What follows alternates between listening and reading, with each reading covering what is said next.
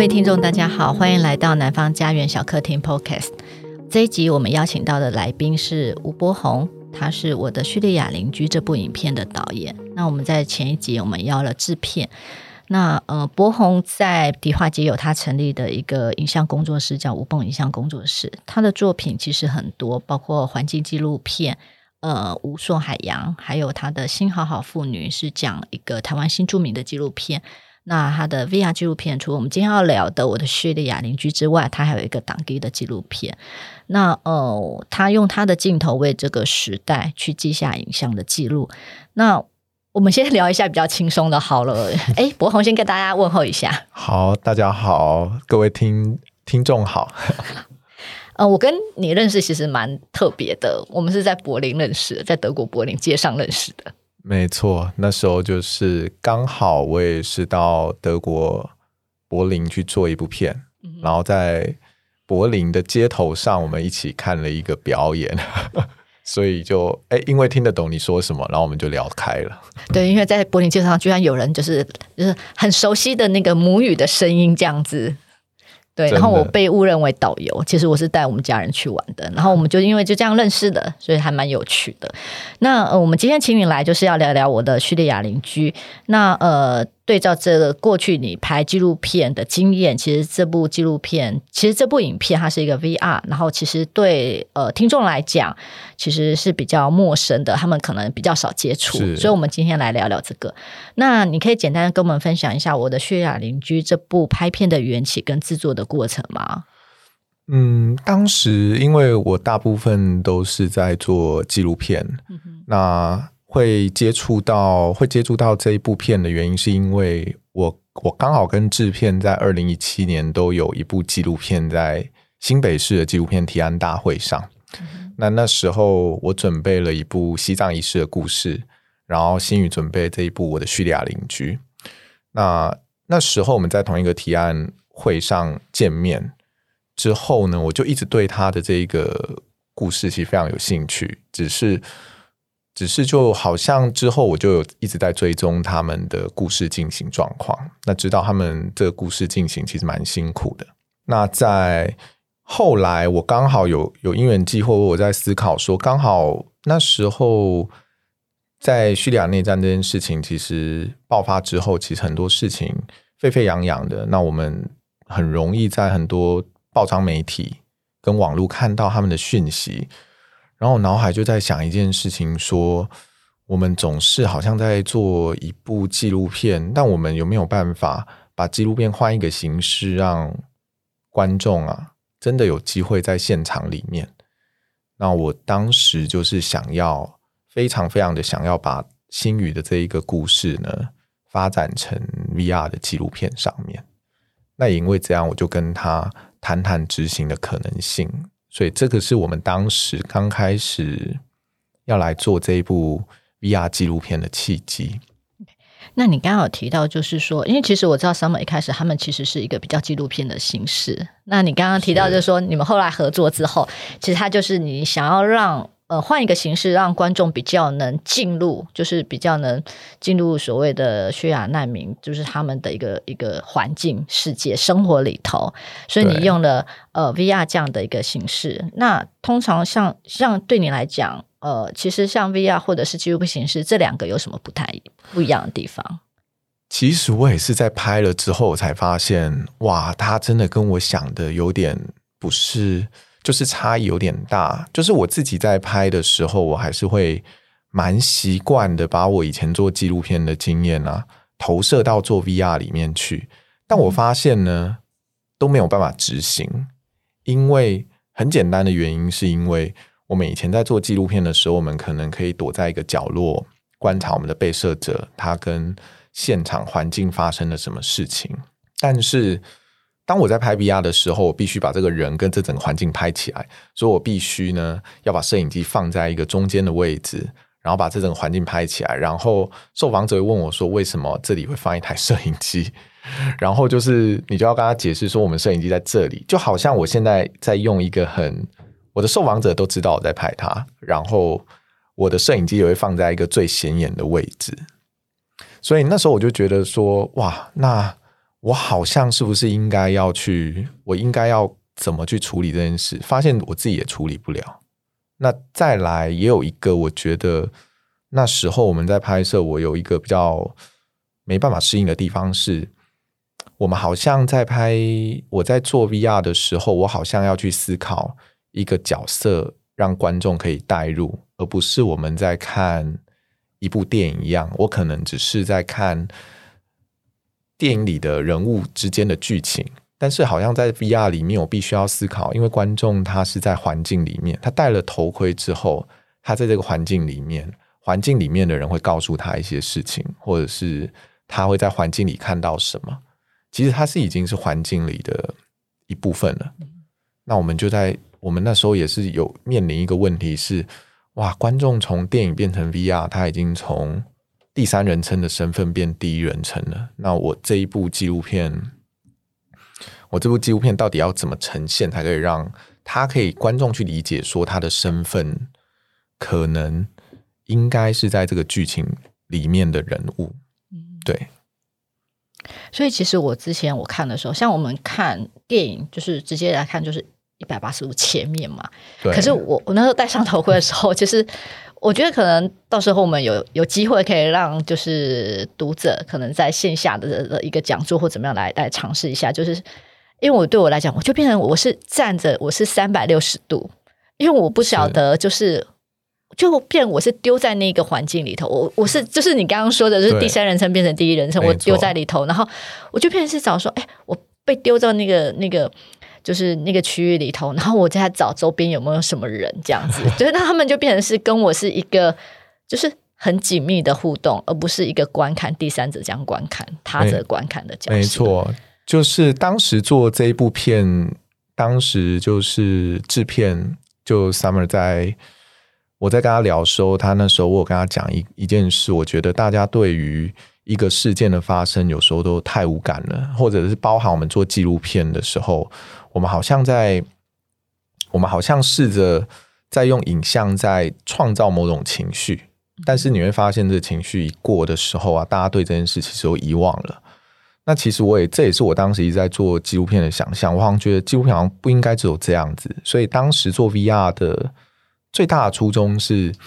我其实不太想告诉你太多所谓叙事，或者是太多让观众说你要去理解可能叙利亚发生的背景。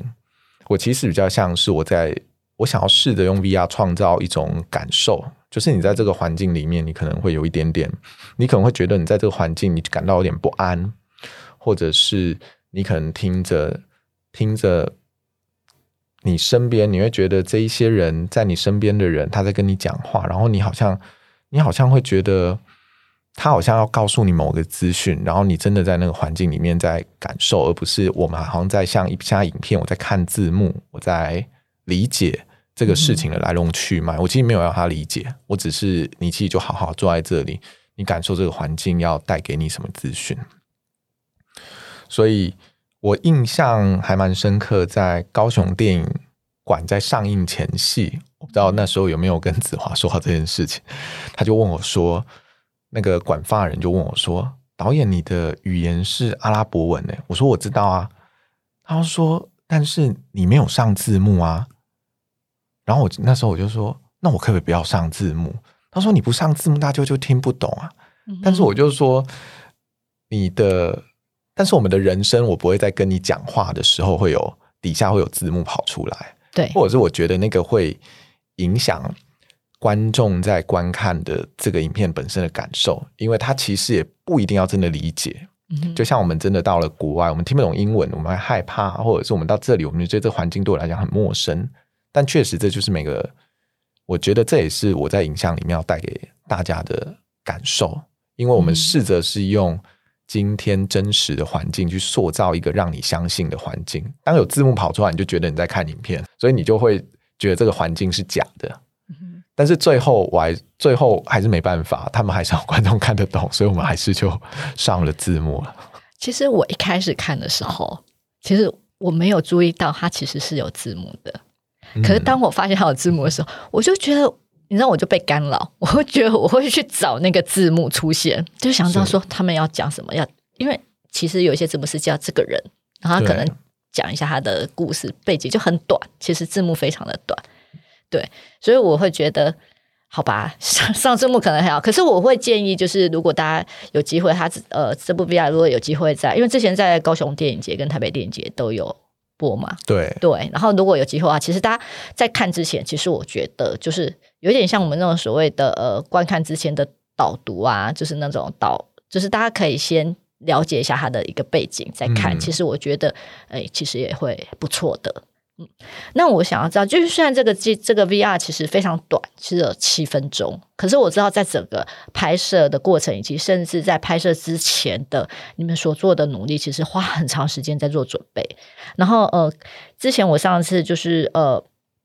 嗯，像我们之呃，我们南方家园前阵子有，那时候我推荐给你一本书，就是我们的作者布加尼，就是出了一本叫《没朋友只有三》这本书。那这个作者呢，其实在出这本书之前呢，他有用手机拍下纪录片，叫《望眼欲穿的难民营》。那上次我们到你的工作室里头，你有聊到说，在拍摄之前，其实你在网络上收集到，就是有看了、搜索了非常多关于难民的纪录片的网站。那你可以跟我们聊一聊嘛？因为我觉得那时候你有播。播几个给我们看，然后其实我觉得蛮精彩的。嗯、是，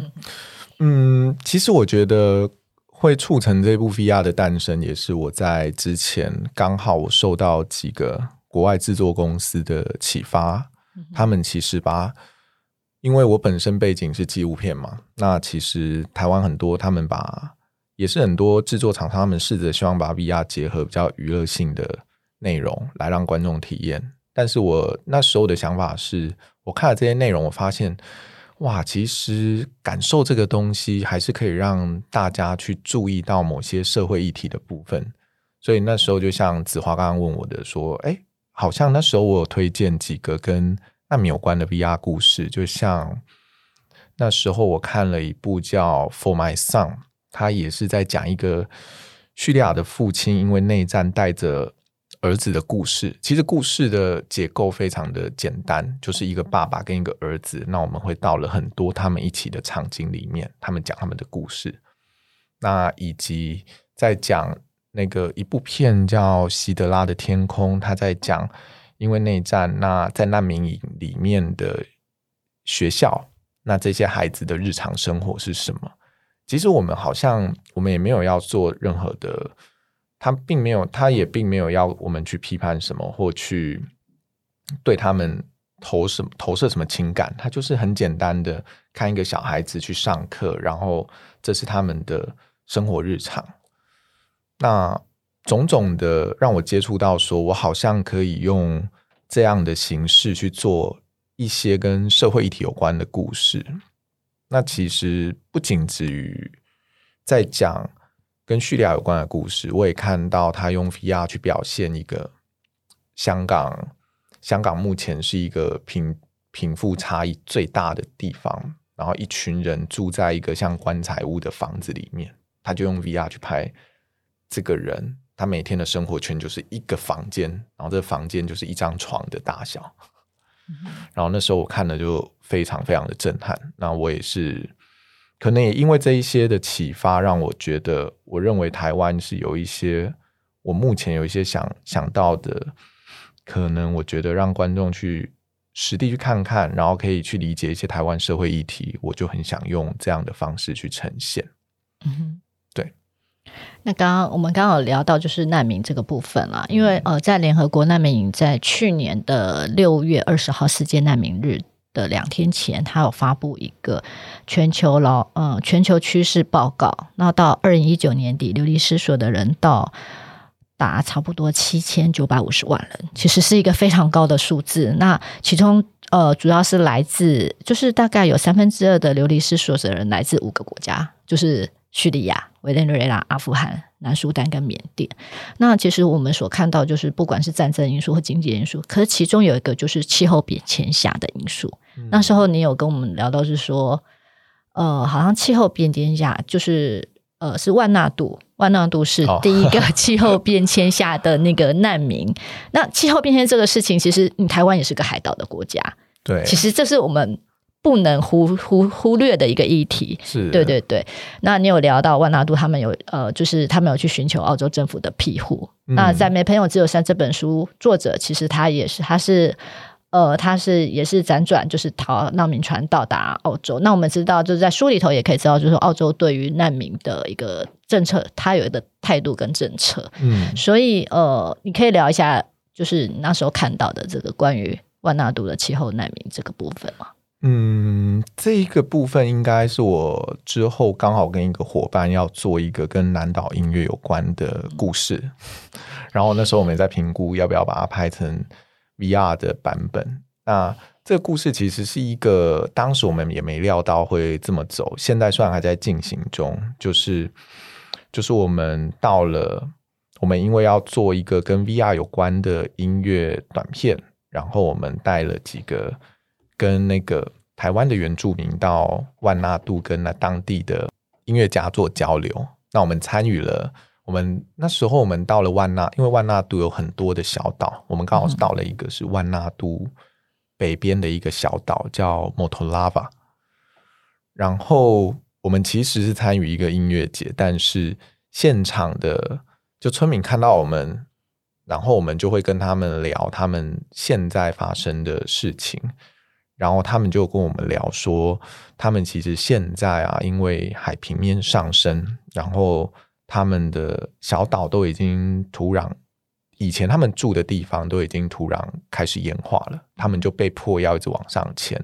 往上迁。那包含他们现在小朋友上学的时候，也要跨，也要等那个退潮的时候，跨那个岛跟岛中间的一一段那个。那一段那个海，对，那那时候我就问他说：“他们知道这这这一些事情是什么样吗？”他就跟我们讲，他们之前就是有一批一群村民，然后然后因为气候变迁的关系，他们没有办法在自己的岛上居住，所以他们有一群村民就会到那个纽西兰那边寻求，希望可以寻求澳洲政府的庇护。那我们其实在，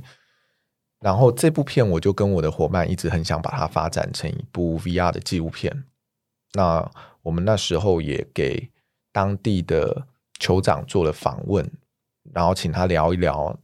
当地这几年发生的气候变迁状况是什么样。嗯，刚刚有聊到，就是说你后你接下来的很多的议题，你想要用 VR 这样的一个技术去呈现。那我想知道，就是说 VR 这项技术，呃，刚刚也有聊到说，呃，你在拍摄的时候，你有呃去找到说，诶，应该怎么样？就是拍摄的困难，你怎么去解决？那我想要知道，就是说，就你一个呃导演来讲，你怎么样用 VR 去呈现你所要呃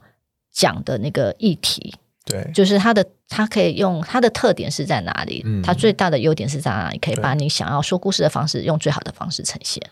嗯，好，我觉得，其实我觉得现阶段 VR 很多东西也都是一个在尝试的状态。那可能这是我们其实，在尝试一种我们认为，我当时为何选择用 VR 拍，是我觉得，如果我认为纪录片是记录真实的话。VR 有没有办法再超越真实？就是它让观众真的是真的到了现场去，然后去看到现场的环境变化。那其实你说困难也坦白讲，它现在也很有别于我们当时做纪录片的状态。就像以前做纪录片，我可以要求观众需要看哪里，可以想象我在纪录片的视角，我怎么使我怎么在剪辑使用我的运镜。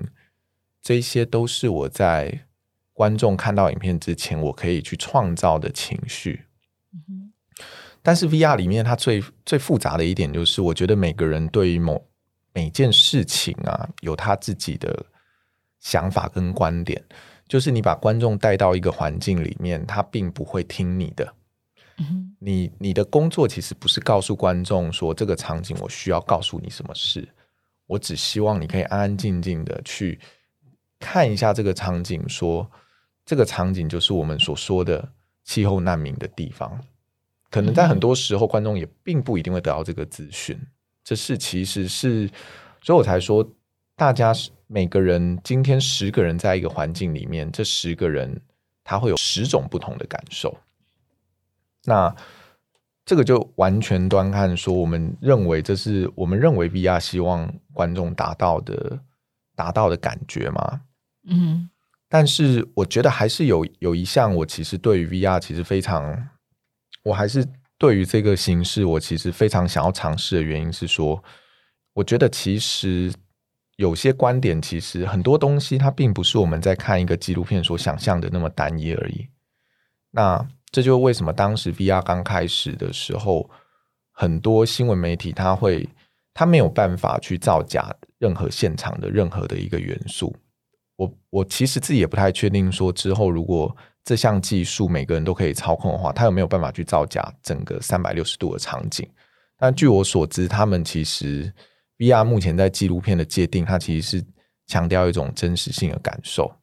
但是他现在也是面临，真的他也是面临一个瓶颈，是大家太习惯有人整理好资讯给他理解，那以及现在的设备其实没办很很难让观众真的完全的去投入，会相信这个是真的，因为没有人习惯戴着一个头盔 去看东西，大家会觉得头盔很重，大家会觉得。他在环境里面，他不知道自己的身份，他该如何去理解他在这部片里面的定位？那这些都是其实是后来我们在做 VR 里面啊，我们好像会有一点点卡住，就是会觉得说，观众跟我说他还没有办法完全理解他在这一部片里的身份。嗯哼，那当然我们就是试着去试着去。改善我们说故事的方式嘛？对对对，我可以这样理解吗？我我觉得像我们在看纪录片，不管是就是每个纪录片，其实他有就是导演或制片他想要他的预设立场，他想要告诉我们。我觉得就呃，我观者来讲，我觉得他就是我就是跟着他告诉我的东西走，我不会有其他的感觉。那我觉得 VR 比较像是是说，哎，我把你丢进去，那关于这个这个议题或它的内容或什么它的背景，其实自己网络上找都有。就是可能你自己对这个议题有兴趣，你可以自己去找。可是我直接把你丢进来，就是你看到了什么，你相信了什么，这个东西就变成是回到呃观者身上。对对，所以反而是就拍摄的人来讲，你你们的呃呃立场，你就会觉得说我是一个比较站在一个第三者的态度，就是说。就让你自己去感受，所以你说十个人看，其实十个人的感受其实是不一样，是不是有点像这样子？是，所以他们就说，其实有些我有些朋友，他看了我的作品，他会说他想看第二次跟第三次，因为他觉得他每次看他看到的位置、看到的角落，跟他，然后他在每次看他会有不同的感觉。那其实我觉得这也达到我一部分想做 VR 的目的，因为我觉得。这跟我们做纪录片一样，我们其实在现场，我们有时要呈现这个人的很多元的面貌，但实际上我们就是我们就是一个人，然后我们就是就在他人生的那个阶段参与他某一个部分而已。嗯、就是我们，我觉得很多时候不并不是像我们我们在做一部片啊，这个人他并不是像我们我们在片子里的呈现，就是绝对的好或绝对的不好，那只是它。的一部分而已。那我们其实，在做我们其实，在做 VR 的时候，我们也是试着在评估说，我们有没有办法让让这个人他就一直在这个场景，然后我或许他很像实验一样，就让观众在这个场景跟着他相处五分钟，然后观众可能对这个人他会有开始有自己的理解，而不是说我需要靠运镜，我需要靠镜头语言，我需要靠。很多我们现在现行做纪录片的技巧，来强化观众，就是我就是要理解这个人是一个很急躁的人，嗯、我就是要去理解这个人，好像他他讲话很快或者是什么，其实根本就没有，就是我们就是很像我们正常一般相处一样。嗯、对，那只是我就有一个很特别的经验是，有些人在看了这部片之后，他会觉得，他觉得他好像是。里面角色的的朋友，或者是他觉得他跟他好像比起我们一般看一部片，他觉得他的距离跟他比较近。嗯哼，他会觉得，因为如果我们他就说正常我们在看一部片的时候，隔着一个荧幕，我们就会觉得说我跟他好像就是一个因为那个荧幕的关系，我并不会觉得他是我朋友，我会觉得是他是这个剧情里的一个人。但是在 VR 里面呢，我觉得我身边的人，因为我在那个环境里，我觉得我身边那个人好像都跟我有关系。嗯哼，所以这个就是我目前就是有听过，让我觉得我好像可以再试试看，用 VR 做不同题材的故事，去找到它最好的呈现方式。对。那我们回到叙利亚邻居，就是我的叙利亚这一部、嗯、哦。之前我们上次在工作室有聊到，是说你在拍摄的过程中，因为我记得好像是一个月，对对。然后这个，因为你知道又在那个地方，就一个月内你要拍完，你又不可能又回去补拍，你知道吗？是。所以你要不要讲一下那个过程？我觉得包括呃，你们看景，然后就是拍，然后其实你知道在土耳其那个地方。其实并不是说是一个哎，你拿就是你拿个摄影机出来，大家就旁边可能就会很紧张。就我觉得可能所谓紧张人，包括呃呃有一些这一些当地的执法者啊等等，就是对，对，然后真的对，那你拍了什么，以及就是最后你要怎么样呈现那个影像效果，就是你没有后路，就是哎我再回去这样子。那你可以聊一下那个中间那个过程吗？我觉得这个过程还蛮。蛮精彩的，我觉得要很有那个承担风险的勇气 啊！是啊，这这个故事就是从当时高雄电影馆通知我，我们拿到补助之后，然后我们那时候跟我的制片很高兴的通了一个电话，说耶，我们拿到钱了。然后下一秒之后，我们就说不对，我们到底能不能把它拍出来？我觉得那时候就是有一点完了，我们连怎么开始，我们可能都还。都还没有一个概念，然后真的开始筹备之后，我们才发现完了，这个真的不是我们想的那么简单。就像第一步，第一步的时候，本来我们起初想用观光签证进去土耳其来来做这个故事，然后我们发现这是不可能的事情，因为我们的每个人呢，行李都几乎快超重，然后我们又带了一个很像外星科技的摄影机，我们这样进去，我们搞不好连拍都没拍，我们就被遣返了。那那时候我们就申请了一个摄影签证，就是我们要去工作的。然后就说摄影签证之后呢，你还要再去，因为土耳其是一个很保守的国家。嗯。然后他就官方就希望我们说，那好，那现场的保证人是谁？然后我们就要再马上找一个保证人。所以我们光还没真正想到剧本之后，我们就很担心，完了这部片我们到底能不能能不能拍起来？那到了当地，其实我们当然中间我们的行李就是就是有也有点算被海关来关切，说我们这个是什么设备啊？那为什么我们要带这个东西来？那直到我们真的在土耳其，我们可以落地工作的时候，我们其实也是花了非常多时间去场勘了，花非常多时间去场勘，因为所有的一切都跟我们当时剧本预设的都不一样。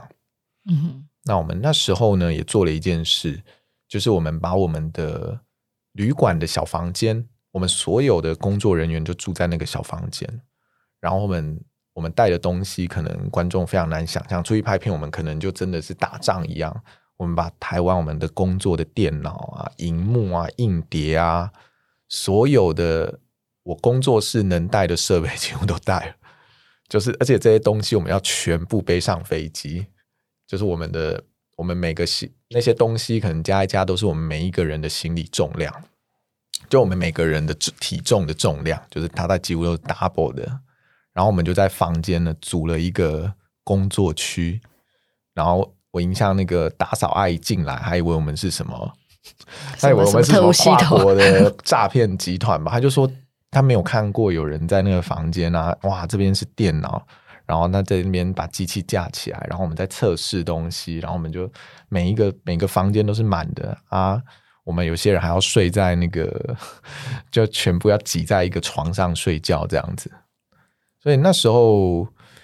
都没想到自己可以做到这一步，我们都一直觉得我们一定很怕被那个土耳其的官方给挡回来。对，那。后来正式拍摄的时候，其实也是面临一些状况啦，就是就是我们其实到了土耳其，我们去的那个城市叫加基安泰普，它其实就是距离那个阿勒颇非常的近，大概两个多小时的车程。那其实，在那边算是有一个旧城区，其实很多叙利亚难民所聚集的地方。那当时呢，我们去的时候，我们要试着去找到我们的拍摄场景跟我们的拍摄人物。那我们我印象最深刻的就是，我们当时找到了一个拍摄场景啊。那找到了之后，我们就评估说好，那这个场景我们觉得应该没有问题吧？那我们就是，但我们还是先把我们觉得比较难处理的拍掉。那直到呢，我们在。之后要回来拍那个场景的时候，那个场景的门就被堵起来了。然后我们也不知道为什么。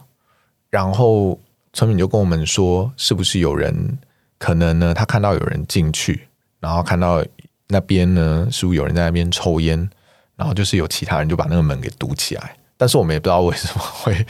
这么，在我们去场看到后面，可能才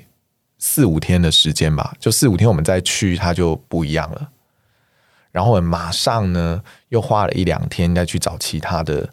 其他的场景来补拍。那中间土耳也有遇到一些土耳其的比较土耳其的居民吧，他们可能对于他们自己的国家的形象，他们其实非常非常的在意。他可能就觉得我们我们怎么一群人拿着摄影机一直在拍所谓的废墟，或者是比较破旧的房子。他就会觉得说啊，你们这一群人就是要来丑化我们国家啊什么的。他说，为什么你们都总要拍这些东西？然后他说，我一定要叫警察来抓你。然后我们那个我们现场的那个现场当地的保证人，就是也有点说不过他。那我们就就赶快趁他，他就邀请我们说他现在要去报警了。然后我们赶快把东西收一收了，赶快跑走。我觉得就是在这短短的七分钟里头，你看大家可以听到，就是说，哎，其实他前置在台湾之前，以及到了当地之后，所有的东西真的是与时间赛跑。然后你可以聊一下说，其实在这个七分钟里头，里头有很多个角色，然后每个角色都有一些他们自己的故事。那你有没有印象最深刻的？其实当时一开始我们剧本设定台湾，跟我们那时候在台湾写剧本，我们那时候的想法是从一个台湾妈妈的。观点出发，他从以前接触了难民，到他现在他如何帮助他们，到他跟难民之间相处的故事，这个是我们在台湾写的。那其实我们到了当地，到了当地土耳其的做法之后，我觉得这些想法在填掉的过程就改变了。我发现好像不用从台湾妈妈的角度出发了。我觉得台湾妈妈只是带我们进到这个环境里面。那我们应该是透过这个角色进到他们去听听他们每个人跟你讲他们他们之间的故事是什么。那我印象其实很深刻的是，这个故事其实就是从我认为一个我从一个小女生的自述开始，然后我连到很多其他叙利亚因为内战爆发而逃到土耳其的孩子身上，然后他们就会告诉他们就会告诉我说。他其实很想成为一个饶舌歌手，那他就会，他也会告诉我说，他的家庭就在一夜之间就被炸毁了，他们没有选择，需要来到这里。那那时候我看到一个大概七八岁，大概八九岁的小男生吧，他跟我说要当一个饶舌歌手的时候，我就会发现说，虽然我是透过翻译听得懂他告诉我他想成为这件事，但我会觉得，哇，其实我们两个也是。蛮接近的，就是其实我们，我觉得就是他们不管怎样，他们都是有一个梦想存在。他在这个地方，他告诉我他的梦想是什么。那我就很希望我可以透过 VR 呢，让观众呢，可能他就是这样看着这个小男生告，这小男生告诉他说，他其实有很多想做的事情等等。其实我就觉得，我其实把他尽可能拍的其实是一个很日常的状态。然后他告诉我。他告诉我，他其实他有一个梦想，然后他告诉我，他其实没有办法想象为什么他的家一夕之间就不见了。所以，本来从一个台湾妈妈的角色，最后变到我因为跟一个填调跟一个小女生聊她的故事之后，然后我又开始把我的故事从不同的填调受访者的对象，希望他们一起进来。跟我讲这个故事，然后最后参与到最后参与到他们那时候当地的儿童节嘛，然后他们一直在，他们就中间告诉我说，他始终不知道为什么，他还是想不通为什么这个台湾人想要帮他们这件事情。所以其实我们剧本呢，就是我们所有都在一切不确定的情况下，以为在台湾做好的事，到了土耳其又全部翻盘，然后我们整个团队又在更改我们的剧本，就是我们是边田调边改，边田调边改。所以那时候，高雄电影节里面的的就这那时候高雄电影馆里面的人，我们在土耳其的时候，他还是关切我们是不是还好好的，能不能拍出来这样吗？对对，他其实坦白讲，他是最担心我们，他超级，他就觉得他很，他觉得我们这支片子他们非常的有兴趣，但是他始他始终一直知道。这整件事情的不确定性非常非常的高。那我们也跟他说，真的也是，因为我们现在在台湾所设想的一切，到当地呢，全部都不按照我们台湾的脚本走。对，我们今天讲了那么多，就是这个呃，我的叙利亚邻居这样子 VR 这部呢，其实